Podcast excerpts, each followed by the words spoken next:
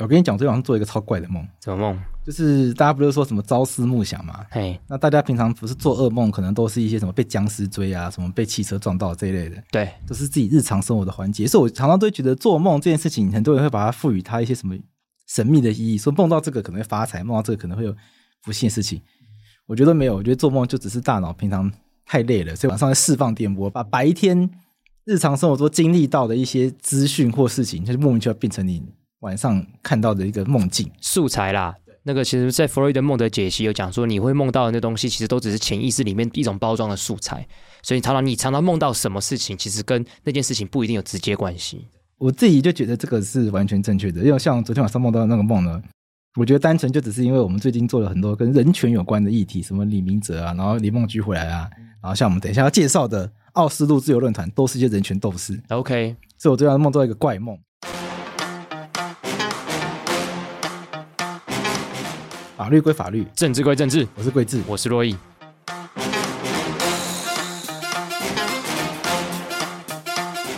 但其实奥斯陆论坛它是一个可以讲人权版的 TED，啊它是挪威政府的支持，由纽约的美国人权基金会创办。那它每年会在奥斯陆这个地方举办这个论坛，邀请诺贝尔得奖组啊、良心犯啊、政治犯啊、人权斗士啊，到奥斯陆自由论坛来发表演讲。其实有台湾人去过了，他不是那种默默型的人权斗士，他是一个高调型的人权斗士。要透过他的阳光政策，为独裁社会带来更多黑暗。但其实是把北韩的人民更抛弃在黑暗当中，这他自己的观点看法，我觉得其实非常非常有趣，跟我们一般了解的对南韩政治理解，我觉得可能会有点不太一样。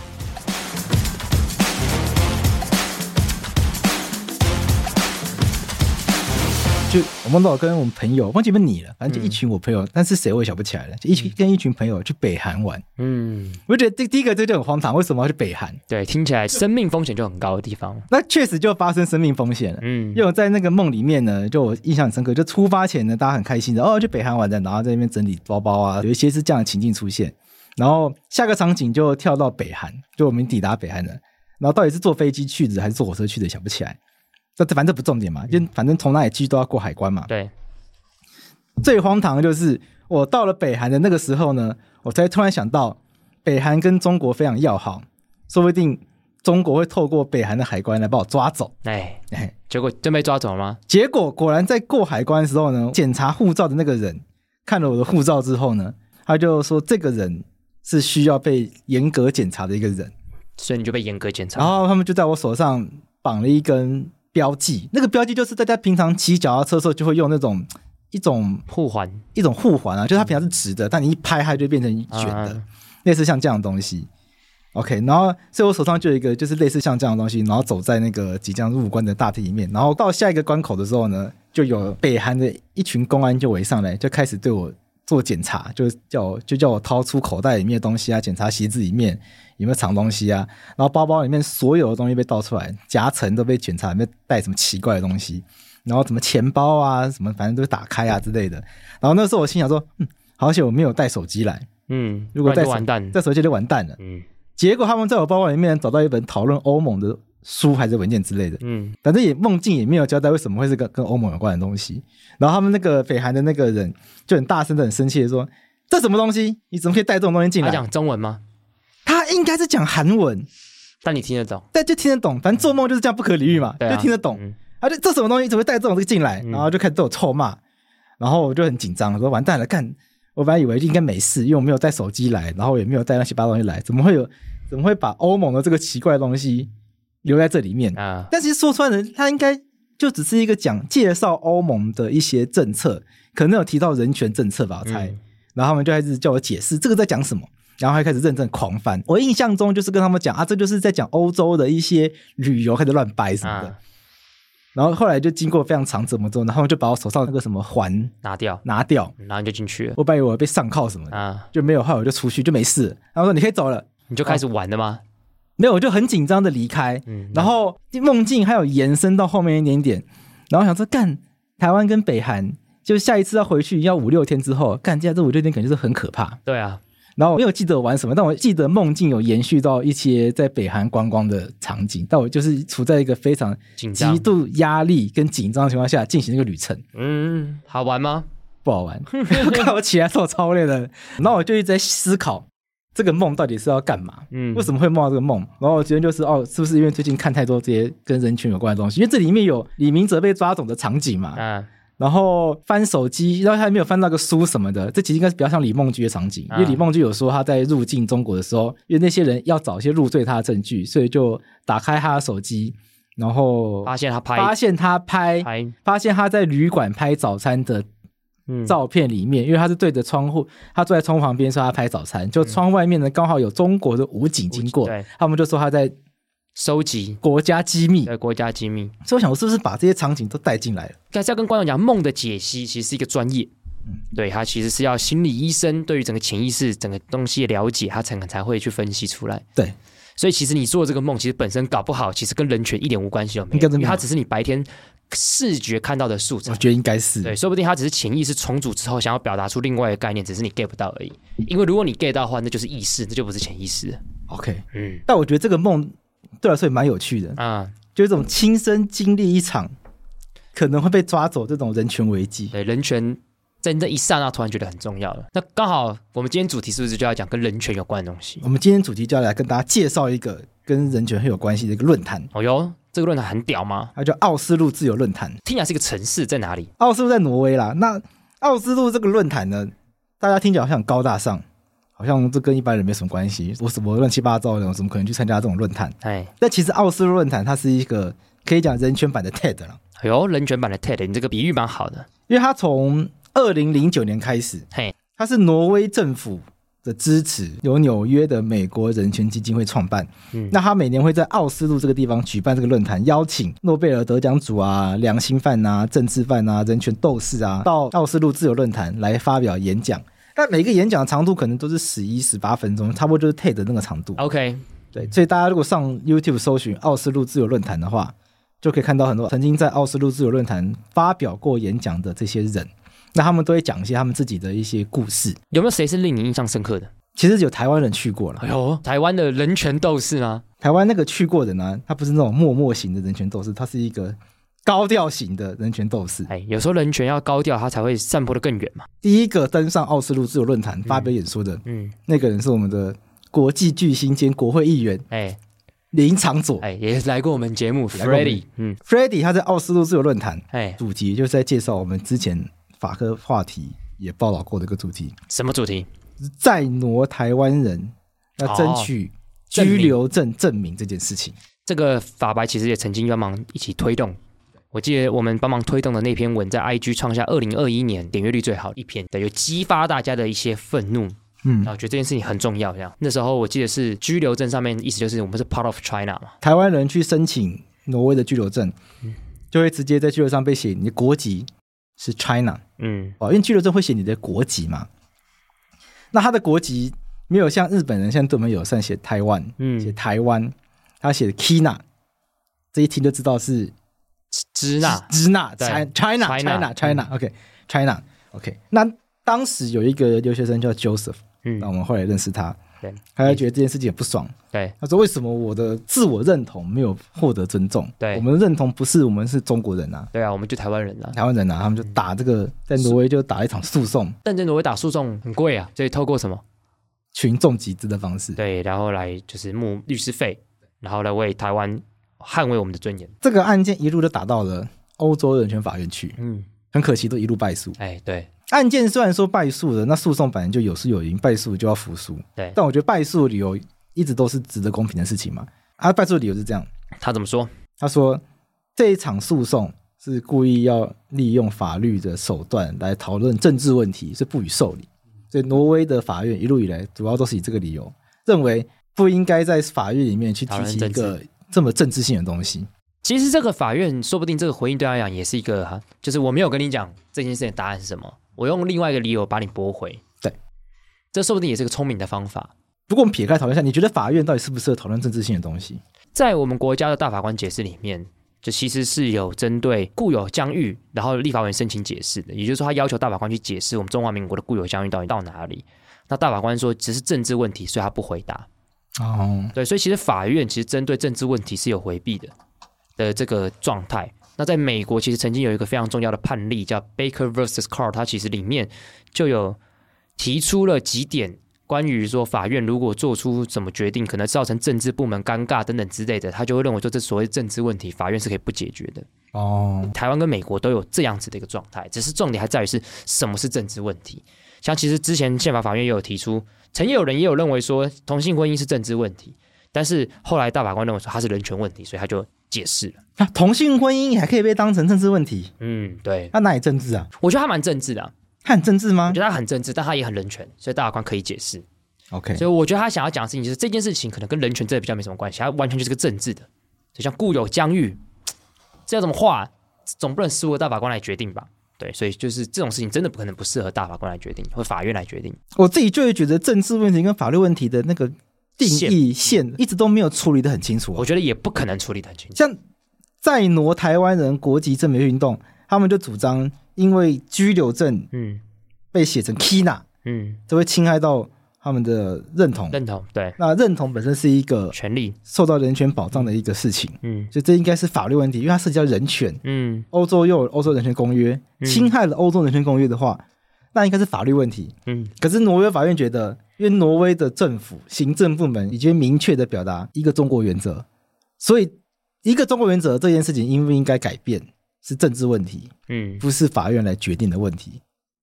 要不就变成公说公有理，婆说婆有理嘛。对啊对啊，所以我的心得就是，当法院不想审的时候，他就他会就会说它说它是政政治治问题，嗯，就像死刑犯色情特色一样。这个以后我们有机会再跟大家讨论。我们今天介绍完说这个论坛这个东很东西有林场佐等等之类，我们还要跟大家分享什么的？既然要介绍这个论坛嘛，嗯，我觉得先我们先把一个很重要的资讯放在最前面跟大家讲。好我们刚刚讲这些人权斗士的 TED，嗯这个人权斗士版的 TED，嗯，它其实今年很幸运的，大家不用特别去奥斯陆，哎呦，因为坐飞机去奥斯陆很贵啊，很贵啊。因为它在挪威嘛。对，很远。今年奥斯陆他们坐飞机来台湾，哎呦，所以今年奥斯陆自由论坛它会在台湾举办，太棒了！门票其实没有很高。那除了可以看到人权斗士的 TED 论坛以外呢，还可以看到另外一群人谁？法律白话文。哎呦，呃，因为今年我们要去嗯，奥斯陆论坛里面摆摊会有摆摊，啊，所以今天对大家如果去参加奥斯陆自由论坛的话，不仅可以听到非常多人权斗士的演讲，也可以跟法白的人互动。今年的奥斯陆自由论坛呢，会在十月十八号下午一点到五点，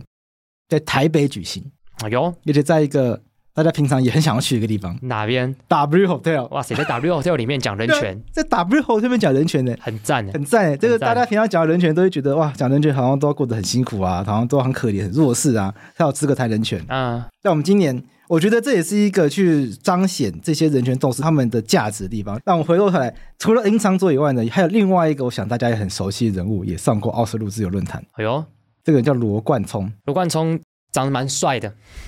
那罗贯聪他也是在去年台湾的奥斯陆自由论坛，因为奥斯陆自由论坛他他每年可能奥斯陆会办一场，台湾办一场，然啊后可能在其他地方也办一场， ，OK。所以罗贯聪他也来过台湾。哎，要不要先跟大家介绍一下罗贯聪，他其实是以前香港立法会的议员，然后人非常非常年轻。然后当初在当选立法会议员之后，就因为宣誓要向中国效忠，他就拒绝宣誓，然后他就丧失议员资格。那时候被 DQ 被 DQ 对 disqualify 嘛， disqualify 对，然后他成为香港立法会史上任期最短的议员，流亡到英国寻求政治庇护，然后二零二三年他现在被中国通缉这样子。在我们之前都很熟悉的香港的人权运动、香港的反藏反送中，可能更早之前雨伞运动的时候，就已经很努力地在帮香港争取权利的一个很知名、很重要的人士。对但，他现在因为面对到这个中共打压，所以他流亡到了英国去。诶，罗贯聪他有一个经历，也刚好跟我刚刚讲的梦境很像。哎，他在今年七月的时候呢，他不是被香港政府通缉吗？对，然后香港政府在通缉他流亡海外之后呢，就把他的家人带走，带去问话。嗯，不是这件事是很可怕的一件事情吗？很荒谬啦，很荒谬啊荒谬啦，对啊，中国真的是越来越独裁，香港也是越来越独裁，莫名其妙，还有我现在都不敢去香港，我也不敢去了。没有办法，不敢去吃修埋。香港还有我出生地耶，我也不敢回去了。哇，你 有家归不得，有有也不能 算，啊台湾才是我家，我只是刚好在这边出生而已，你跟马英九一样。跟马英九一样，对啊。那去年还有另外一个讲者是 Kimberly，哎呦陈芳宇陈芳宇，你说唱《爱你爱你》，对。但因为 Kimberly 她虽然是一个艺人，嗯，可是她的创作是跟一个王王明志志唱的那个《玻璃心》，心，然后果然中国就玻璃心碎了嘛，他其实之前在中国发展过，真的、哦。对，所以我觉得他他反而最精准的，因为他去中国发展，所以他看了一些很荒谬的事情，他回来就变这个样子。我们都讲完了，就是这些我们听过的人物之后，我来跟大家分享一些我们在奥斯陆自由论坛的网站上面看到的一些人物。好，我们觉得这些人物可能都不是大家听过的，甚至他来自于哪一个国家，也大家可能不知大家道也，不知道。嗯，譬如说，第一届的奥斯陆自由论坛呢，他们邀请一个人，这个人来自毛利塔尼亚毛利塔尼亚，对，大家可能不知道毛利塔尼亚在哪里，那我大家只可能只听过毛利小五五郎，郎，诶他在西非，他在西撒哈西拉。撒哈拉的下面，下面在塞内加尔的上面， OK，嗯那如果要讲一个最近新闻会出现的国家是摩洛哥，哎，因为摩洛哥最近发生地地震震，地有这个人道危机。对，摩洛哥在这个国家上面的上面，没错，西撒哈拉到底是归哪个国家？它是个有主权争议的地方。对所，以摩洛哥下面是西撒哈拉，然后它对是毛利塔尼亚。没错，那毛利塔尼亚这个地方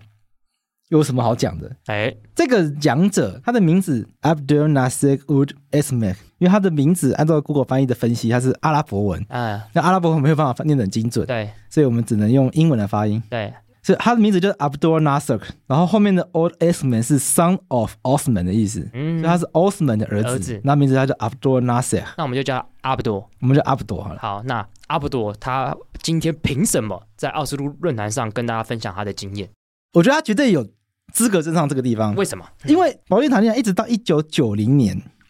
居然都还有奴隶制度。哦，不觉得这是一个很令很令人震惊的事情吗？对，因为我们讲讲到可能美国的蓄奴制度，它可能是在一八零年代的时候，对，对，它居然是九零年代还有的制度，对，那他的故事就是一个，他就成为一个反对奴隶制度的人权倡议者。嗯他本来是在一个很贫穷的家庭中长大，嗯但是他因为有机会受到教育，嗯，所以他就意识到这件事情是需要被改变的，好被启蒙了，他就被启蒙嗯也了不。小心觉醒了，那他后来有机会到法国去攻读政治学、人权跟战争研究，他取得博士学位，他所所以他其实学历蛮好的，其实蛮好的、啊嗯。你想，一个毛利塔尼亚人，可以去法国念书，那毕业之后应该就会留在法国工作就好了对。啊对啊对啊，然后就月可能年薪就是百万、千万这样赚，对但他他选择回到毛利塔尼亚，为什么？我觉得这个阿布杜他听起来是个很有趣的人呢，就他其实，在毛利塔尼亚是享受比较多资源的人，所以他可以去法国念书。可他念了回来之后，他在这享受资源状况底下，听起来他没有想要继续下去，通常如果是这种人的话，我可能就同流合污嘛。我就成为一个无党无派、没有包袱的人就好了。对，但是他并没有这样想，他想要回来把法国的思想带回来，改变毛利塔尼亚。哦哟，那他做些什么事情？毛利塔尼亚他们国家跟印度有点像，印度不是也就是在法律上废除了种姓制度吗？但实际上还是我们有会看很多的作品文作品啊文献都会说，他们的文化还是深受种姓制度的影响，对就那个阶级的观念是根深蒂固的，还存在在大家的心中。对，那奴隶制度在毛利塔尼亚也一样，在一九八一年的时候呢，马毛利塔尼亚在法律上面就禁止了奴隶制度，嗯可是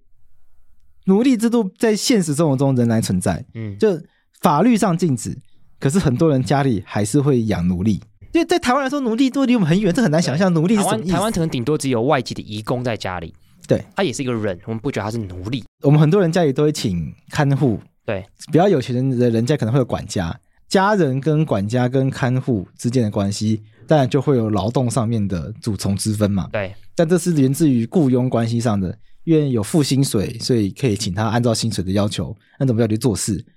可是我们不会觉得他是奴隶，嗯，那奴隶意思就是他理所当然的，你叫他干嘛，他就要干嘛，因为他就不被当做一个自由的人。那在美国要废除奴隶制度的时候，也引发很大的反弹嘛，因为很多的南方州他们都已经习惯蓄奴，他们靠这些奴奴隶提供非常便宜的劳力，赚非常多的钱。那北方州突然不顾他们的感受，就说要废奴，所以还引发南北战争。那毛利塔尼亚他们也面临到这样的情况，就是他们虽然法律上废除了奴隶制度，但是他们实际上生活中还是有奴隶制度的存在。那像他自己就说，他在小时候，他是在有他是有一个奴隶去陪伴他长大的，嗯，这件事情对他来说就形成一个很大的冲击，因为他在家里面有很，他说他家里面有非常有一些奴隶在，那些那些奴隶会去做一些呃，可能照顾家畜啊，因为他们是非非他们是西非国家那边可能比较常有的产业就是养羊，所以那些奴隶就会负责去呃养羊，然后负责去放牧这些羊。那这些奴隶呢，会在暴风杀来的时候呢，去保护他们的家，而不是去保护他们自己孩子。因为对于这些奴隶来说，他们的工作就是要保护好主人。那女性的奴隶呢，就是负责去取水，然后负责去洗碗，负责去煮饭等等的，然后还要负责帮主人按摩。这件事情对他的观念产生很大的冲击，嗯，因为他自己学到了法国大革命人类与生来平等的观念，所以他就觉得很难理解为什么在他的家里面会有一群人是完全为了供养他们家人而生存的人。这群人他们不被允许优先保护自己的小孩，他们不被允许优先照顾自己的生活，他们的生活食衣住行完全是以主人为优先的，所以这件事情对他来说很大的冲击。所以他到法国取得这个人权的协会之后呢，他就回到毛利塔尼亚，他做了些什么？他就去做了很多的这个废奴的倡议。哦，然后这个废奴的倡议呢，其实在毛里塔尼亚它也不是一个很安全的事情，因为在毛里塔尼亚它的政治氛围，它有提到他们当时有成立一个组织叫做 SOS 奴隶。嗯，那这个组织成立之后呢，就才三年就被他们国家的司法部禁止，而且主要倡导者还被逮捕，还被判刑，所以也导致阿卜杜哈到巴黎去寻求政治庇护。嗯，所以他就是回到家乡努力了，但是仍然在独裁社会状况底下被打压，所以他还是逃出去了。对所以后来逃回法国，嗯然后应该也是被自己国家进行通缉嘛。然后他流亡了十一年之后呢，他到二零零七年，他才终于又回到毛利塔尼亚的国会，就通过了用刑事处罚方式来去禁止大家蓄奴。哦，因为听他的演讲里面，其实他有提到说，其实他们当时独裁政权有因为美国的一些压力，所以承认他们的倡议的这个理想。然后刚好在二零零七年的时候，总统也承认他们的支持他们的提议。之所以可以回家，也是因为这整个国际关系的影响，让他的东西可以在他国家算是做可到以了这样样说，因为美国跟欧洲联盟有对毛利塔尼亚制裁，嗯，那在这个压力下面呢，毛利塔尼亚他不得不采取一些改变的措施，对，所以就采取了一些法律的修正，然后去至少在法律上面去做更多，让奴隶制度去消失在他们的社会里面。嗯，我自己在听他演讲的时候，我自己觉得比较震撼的事情是，我以为奴隶制度已经走入历史了。没有想到在现在现在，对，在还是有国家，嗯，在非洲还是有国家，他们真的有存在这样这个制度，所以让我觉得这是一个很震撼的事情。在现在全球化的时代，交通很方便嘛，我是一个比较能力的人，对搭飞机就走了，我就移民啦，对，学了这么多东西，理论上有更好的就业机会，但他却选择回到毛利塔尼亚，就去简单啊解放对，其他可能跟他没有什么关系的解放人，除了跟他都是所谓的同胞以外，嗯对，但这个故事听起来很很成功，但最后是成功收场嘛？也不是吧，因为他说其实是过了一年之后，他们国家发生军事政变，似乎又好像又重新恢复了。对。所以这真的是人世界也不是跟电影一样啦，就是有什么东西它就一定会走向成功，常常都还是会有失败的收场。我觉得就是因为这样子，所以这些人权斗士、人权倡议者他们的信念嗯，就会显得更加宝贵嘛。对。其实我觉得人权倡议者都有点像愚公移山，嗯，不可能一三，但他为什么要这样做？因为那个做的过程就是很重要的事情，对吧、就好比说你一个人做，大家觉得你很白痴；十个人做也很白痴，跟当一百个人来做，一千个人来做，你把机器引进来炸山什么，就就开始可能会成功了嘛，哦，对不对？感动别人，但一千个人来他会成功，所以我觉得人权捍卫者就是他一个人做做到最后。大家跟着他一起做，这事情就有可能会往前进一点点。嗯，另外一个人权倡议者，他是北韩人，哎呦，跟我的梦境又有点关系。哦，所以刚刚我们从西非现在回到北韩，这一位呢，他叫做 Park Sun Hak，他 是北韩人，所以应该是个脱北者。他是脱北者，他代表在韩国首尔的一个团体叫做自由北韩战士 （Fighter for Free North Korea）。 OK，那他在这场演讲里面呢，他就提到北韩的一些令人震惊的现况。嗯，就我们常常都知道，北韩是一个，我们大家基本上看新闻，大家对北韩都觉得它有个神秘面纱。对，但是我们也其实也看不到真正北韩嘛，因为我们都很清楚地知道，即使新闻媒体获准进去拍摄，拍摄的都是一些样板画面、假的，样板场面，假的嘛对。譬如说，大家看一些介绍北韩的影片，一定会拍的就是他们很厉害的地下铁。嗯，他们地下铁，他们挖了一个好像全世界最深的地下铁，大家走扶梯下去要三分钟那种。哇塞，他们概念就是，如果战争来的时候呢，他们可以躲到到地地下下铁铁里面嗯，在地下铁里面，地下铁就变成一个临时的前进指挥站的那种概念。啊，像北韩地下铁啊，还有什么莫斯科地下铁吧，他们做的概念就把它挖得特别深，就表示说，看起来他们政府应该甚至有一点钱才能做这件事情，可是他们的人民呢，却一直饱受饥饿的痛苦。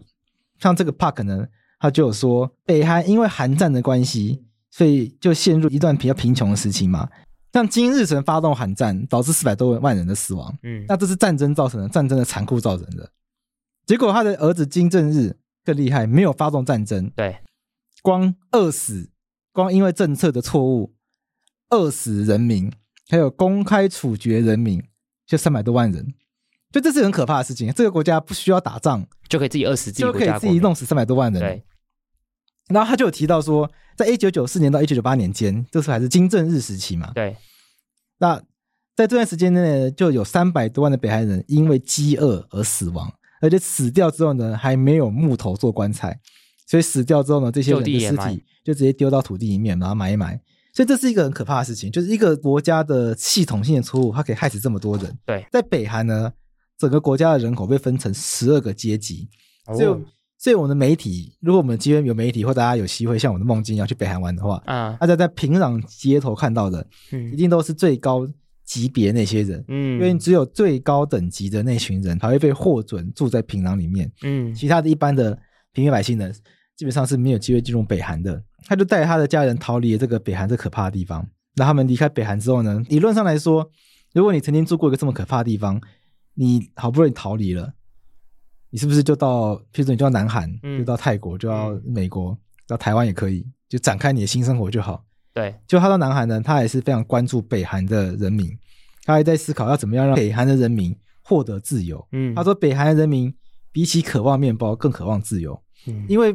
面包已经没有意义了嘛，随时都可能会饿死。对他们对北韩来说，最有意义的事情是如何把这个残酷的政府给赶下台。对，但是最难的地方就是北韩的民众，他们没有办法知道真相，嗯，因为他们的国家的民众，就是被渔民政策除了移民政策以外呢，所有的资讯都被被封控锁制，而对且封锁比中国共产党还彻底。对第一个就是他们一般民众根本就没有手机，对没有手机，但就不用谈上网。对再来就是看电视打开来，全都是李春基那种，对嗯对不用不用不用不用不用对，没错 那种那种那种那种影片。前一阵子呢，管制比较松散之后呢，啊，南韩的偶像剧在北韩还偷偷地下流行起来，就大家会哦在菜市场买到一些神秘的 USB，然后啊 USB 里面就有南韩连续剧的档案。结果后来金正恩为了要端正思想，思想，嗯所以后来就做了一件可怕的事情。啊，被抓到偷看南韩连续剧的人公开处死。 不，就这这不这是很可怕、很荒谬的事非情，常荒谬，很难想象有人看了什么《非常律师禹英语》要啊，被处死，就被处死哎、欸，这这才是一个很可怕的事情非。常可怕。那如果我好不容易逃离了北韩，但我就在南韩大看特看，对啊，就 Park 他到南韩，啊，他开始在思考怎么样把真相传告到诉北韩人告诉北韩人，所以他们就做了一个虽然老派但是有用的方式，啊他们发送气球传单，这就是以前这个两岸的时候也常会讲，就是两岸的告白气球。对对，就会发送气球，上面可能播音乐啊，播音乐啊，对啊然后就就折一些传单，然后对丢进去，对然后就是用这样的方式，尽可能的让北韩的民众去知道真相。对。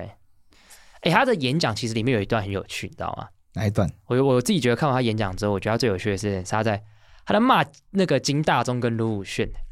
他骂卢武铉，对，就你知道金大中跟卢武铉是南韩历届以来总统里面的进步派，那金大中跟卢武铉其实都是这个在南韩电影里面经常会成为主角的，好，包括金大中他获得诺贝尔的和平奖，因为他跟北韩算是某种程度上和解。那卢武铉虽然最后自杀，但卢武铉一直以来，好比说是这个正义的辩护人的主角就是卢武铉，但他们两个都是进步派的，所以他本身并不像保守派这么仇北韩，他们本身比较亲北，所以他们希望跟北韩的政权好一点点来解决一些国际的问题。但对他来讲，他觉得超级不爽的。他觉得这两个总统是在帮助北韩的独裁政权。他认为说，他甚至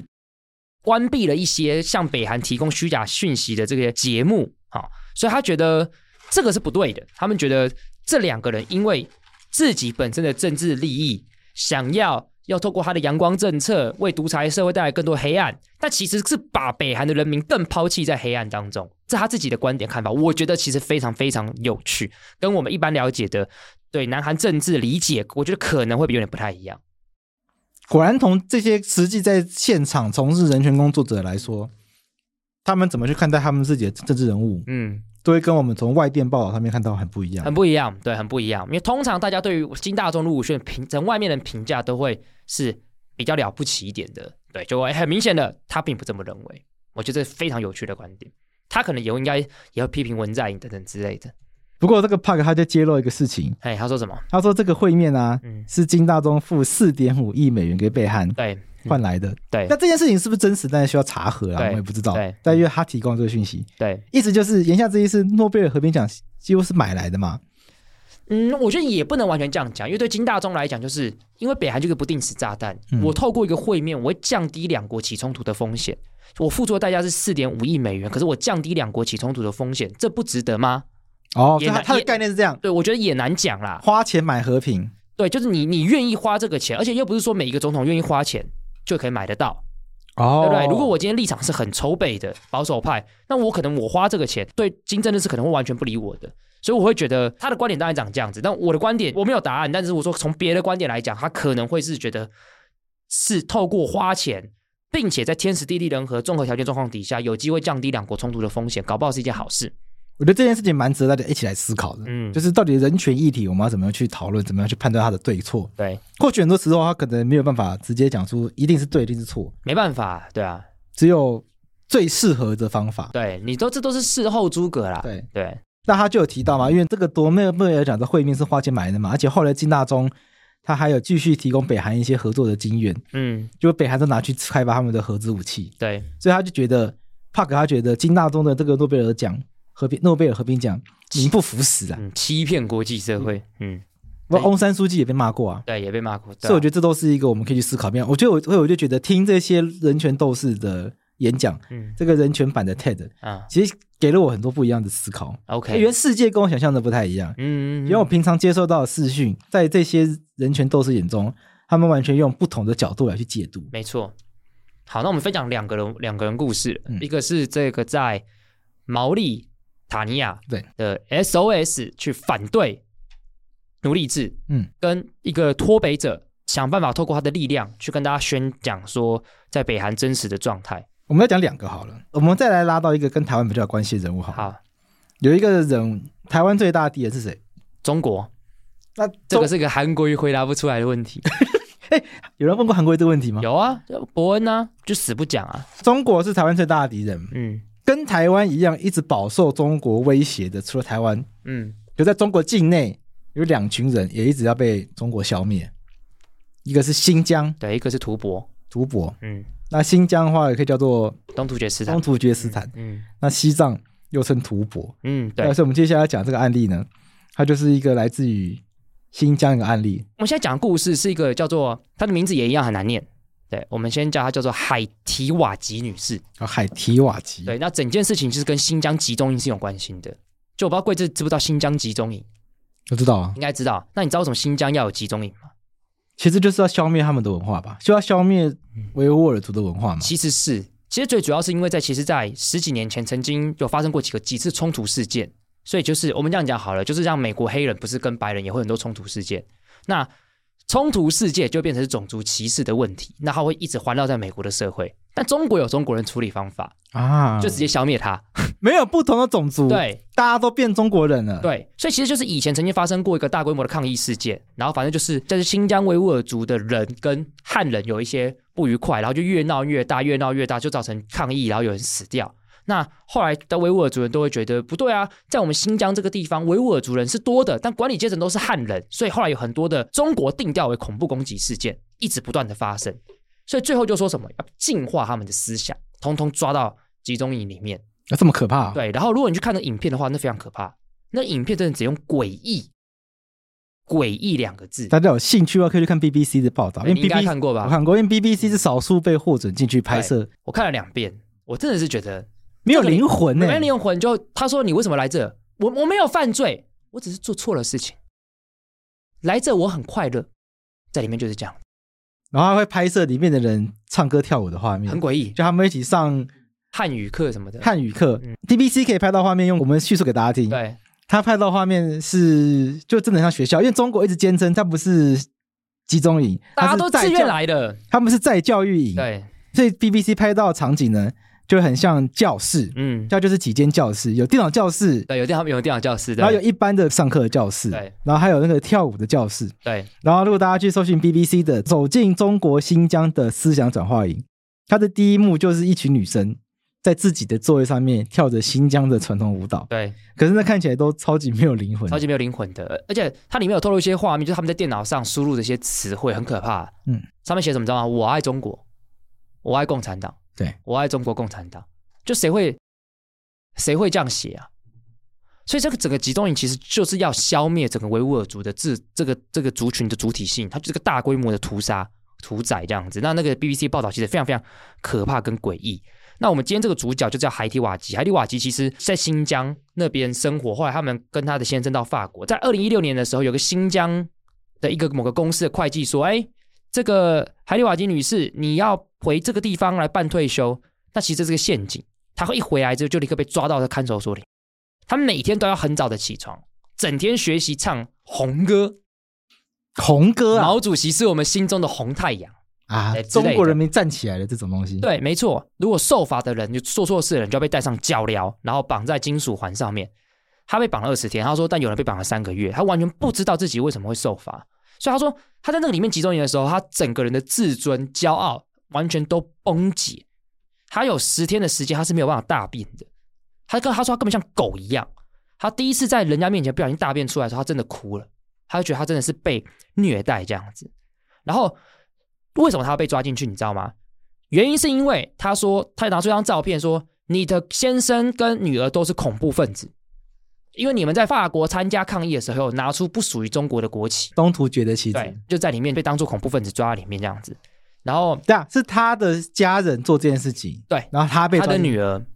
然后后但他被抓进去，他被抓进去，对，他说他每天都要念一些东西，没有共产党就没有新中国，学习雷锋好榜样。雷锋到底是谁啊？然后他就是中国一个军人呐、然后反正就是他是一个英雄的形象这样子，有点像美国队长那种感觉。然后又常常听到这句话，但是我觉得脉脉络不太一样。 OK，美国队长是由下而上的艺术创作出来的，对，雷锋是由上而下假塑造出来的。一个样板，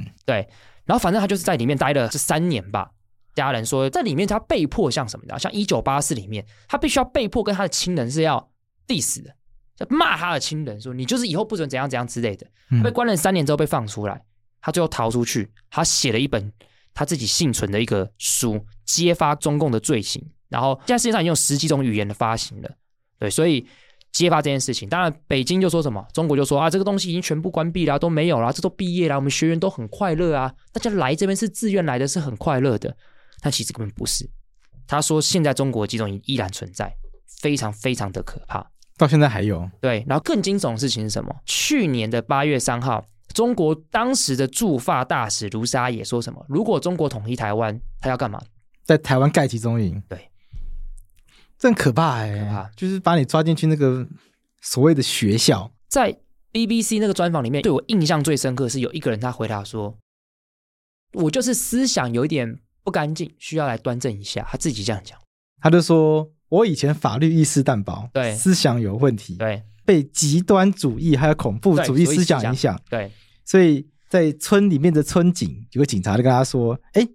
你的思想问题。那有一个很好的学校，你可以去参加，可以去报名，对可以去转化自己的思想，所以他就来了。对，到底谁会啊？谁会啊？谁会觉得我自己思想有问题？ 你才有问题嘞！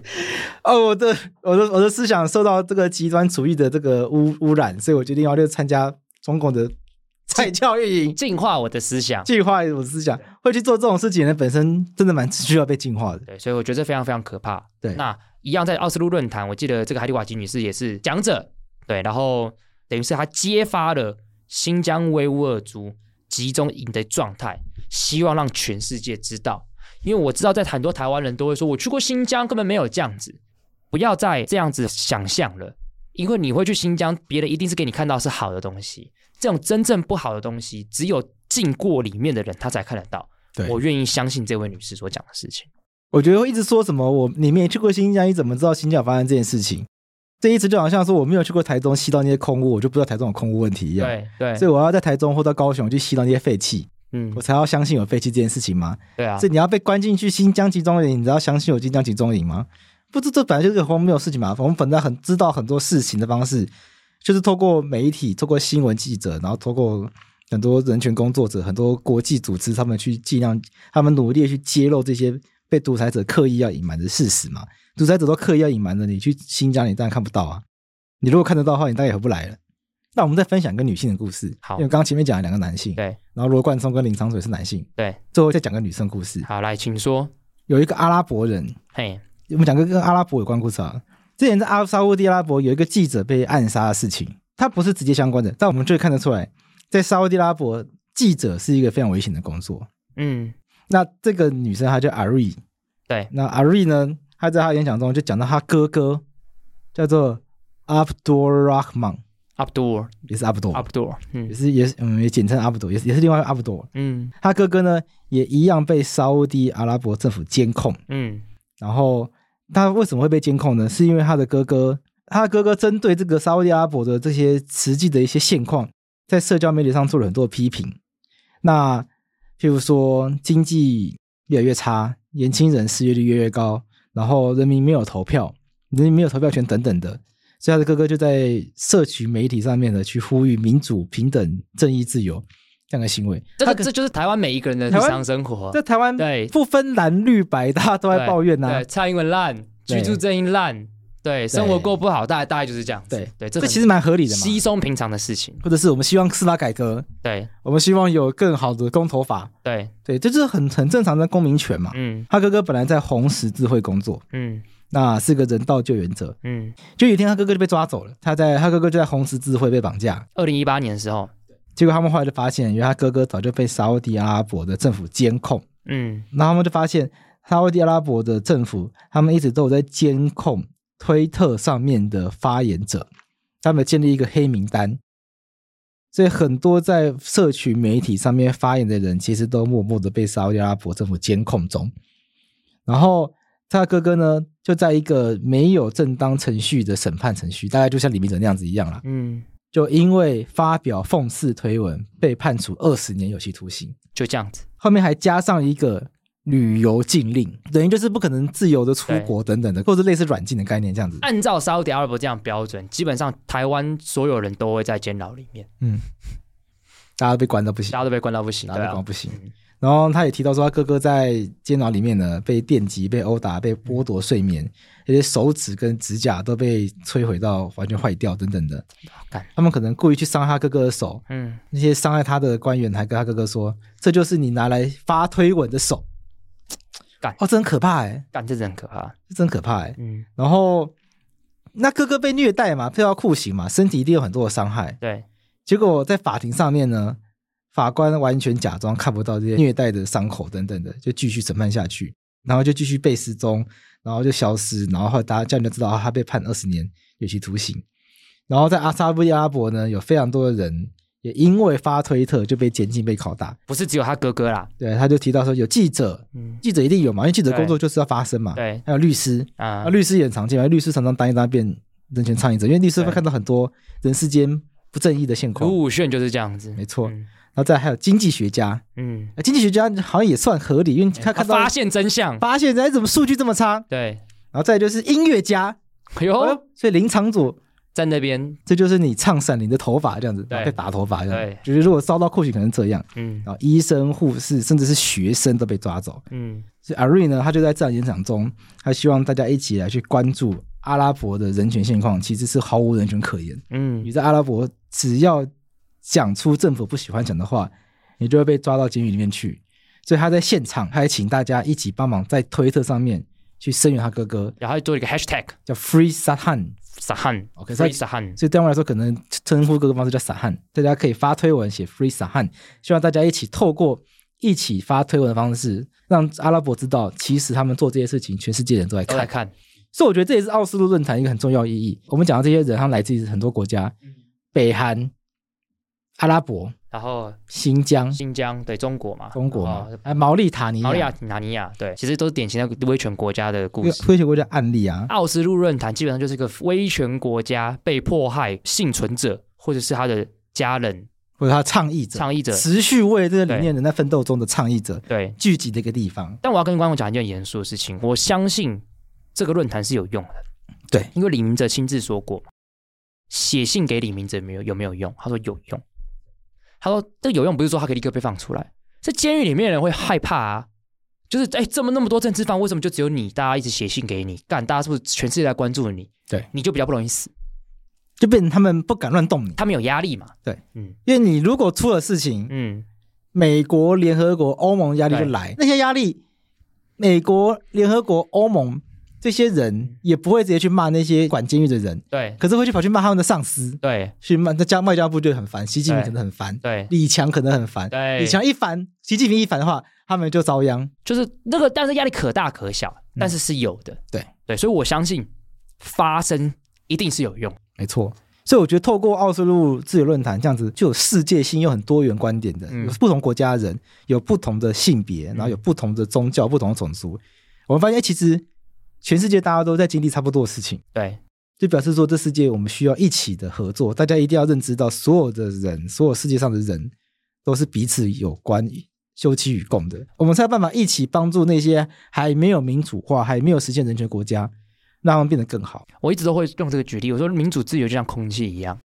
它有的时候你不会觉得怎么样，你会觉得习以为常、理所当然。一旦它不在，你会立刻窒息。就死掉所以就只有窒息那一刹那，你才会发现空气多重要。啊！嗯这也很像邓衍社老师举的例子了。嗯